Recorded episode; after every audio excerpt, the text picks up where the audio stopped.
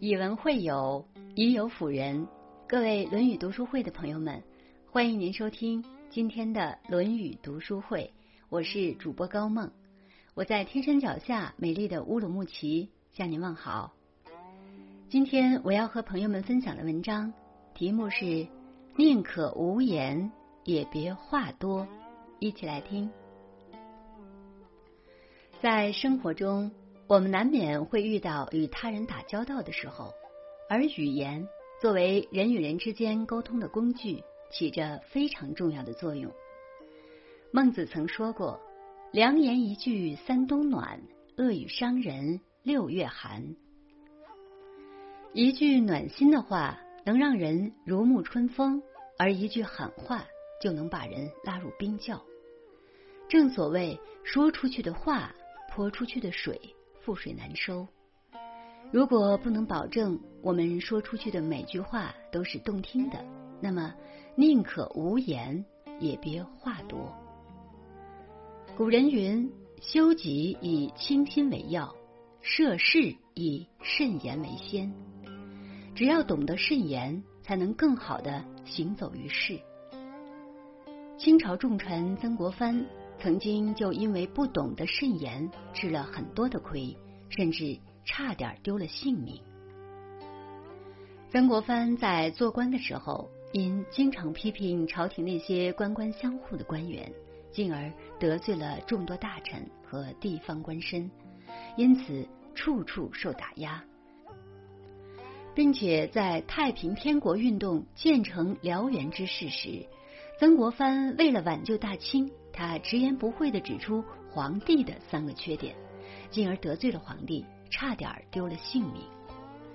为此，曾国藩在家反省了两年，在研读了老庄后，明白了自己处处碰壁的原因，就是不懂得慎言。为了改掉这个毛病，曾国藩通过日记每天记录对所见的人所说的话。之后，不断的研究，不断的反省。当再次出山时，他因自己说话谨慎，在官场上左右逢源，如鱼得水。曾国藩通过自己的亲身经历，领悟到了慎言的重要性，并留下了“行事不可任心，说话不可任口”的经典语录。懂得慎言是一种智慧。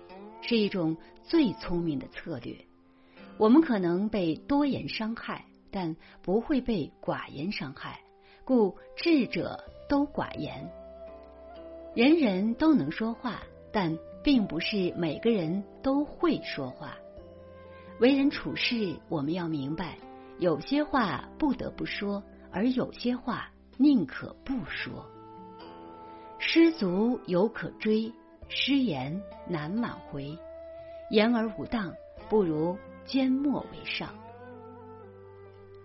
古人云：“病从口入，祸从口出。”在说话之前，一定要好好思考，懂得谨慎自己的言语，宁可沉默，也切勿话多。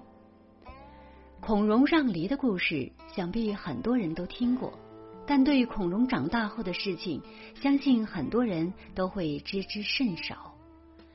孔融在成年之后，因为文采斐然，成为了建安七子之一，在当时的威望非常的大。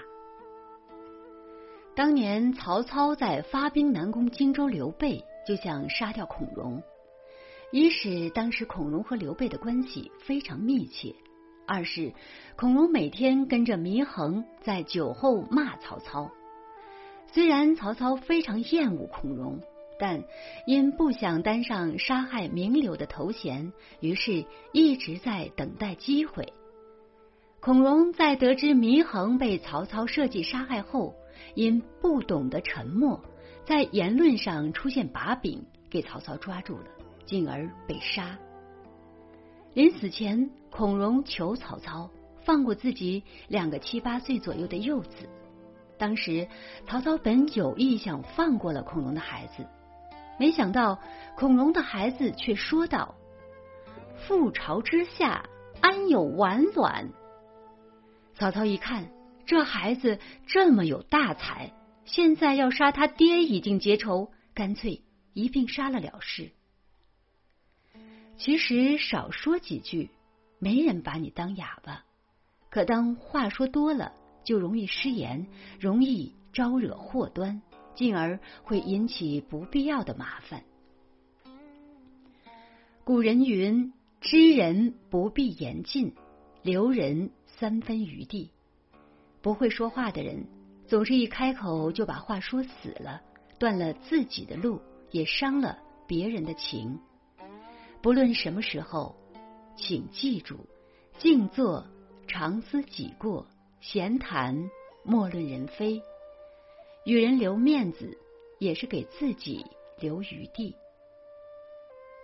史记》有句名言说：“言能听，道乃进。”只有认真倾听他人的意见，才能收获更多的知识。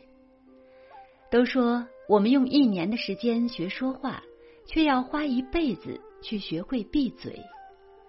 曾经的我以为会说很重要，但慢慢发现会听更重要。会说是一种能力，因为言语本身蕴含着巨大的能量，可以帮助我们解决生活的许多问题。会听是一种修养，因为耳朵是通向心灵的路，它能让我们的生活变得更加明亮。朱元璋之所以能从一介草民最终登上皇帝的宝座，并且实现了国家富强的美好愿望，都跟他善于倾听、善于纳谏有关。朱元璋在每次做出重大决定之前。总是会把身边的官僚召集到一起，仔细聆听他们的意见和看法，之后再做出决定。即使朱元璋在登基做皇帝后，也没有高高在上，而是在登基的第一天起，就在一个固定的时间，邀请一些名人儒士到后花园听他们讲自己的学说。每当有人献言献策，朱元璋总是会认真的聆听。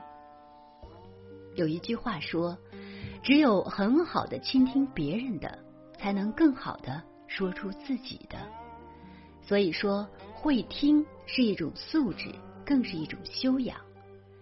倾听是一种修养，它比表达更为重要。它会伴随着你的生活，让你的人生享有更多的美好，拥有了。更多的可能。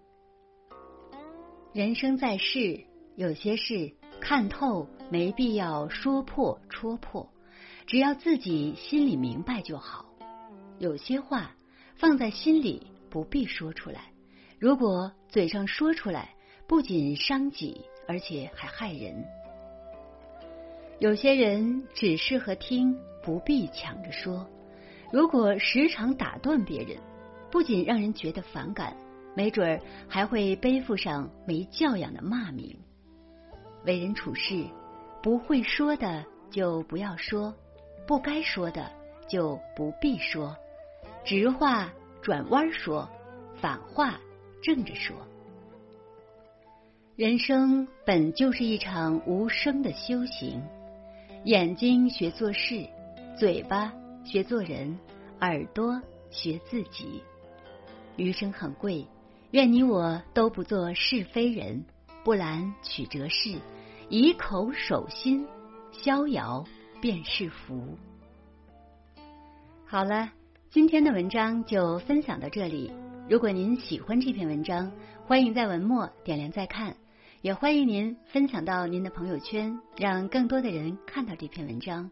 更多好的文章，欢迎大家关注《论语读书会》。我是高梦，我们下次再见。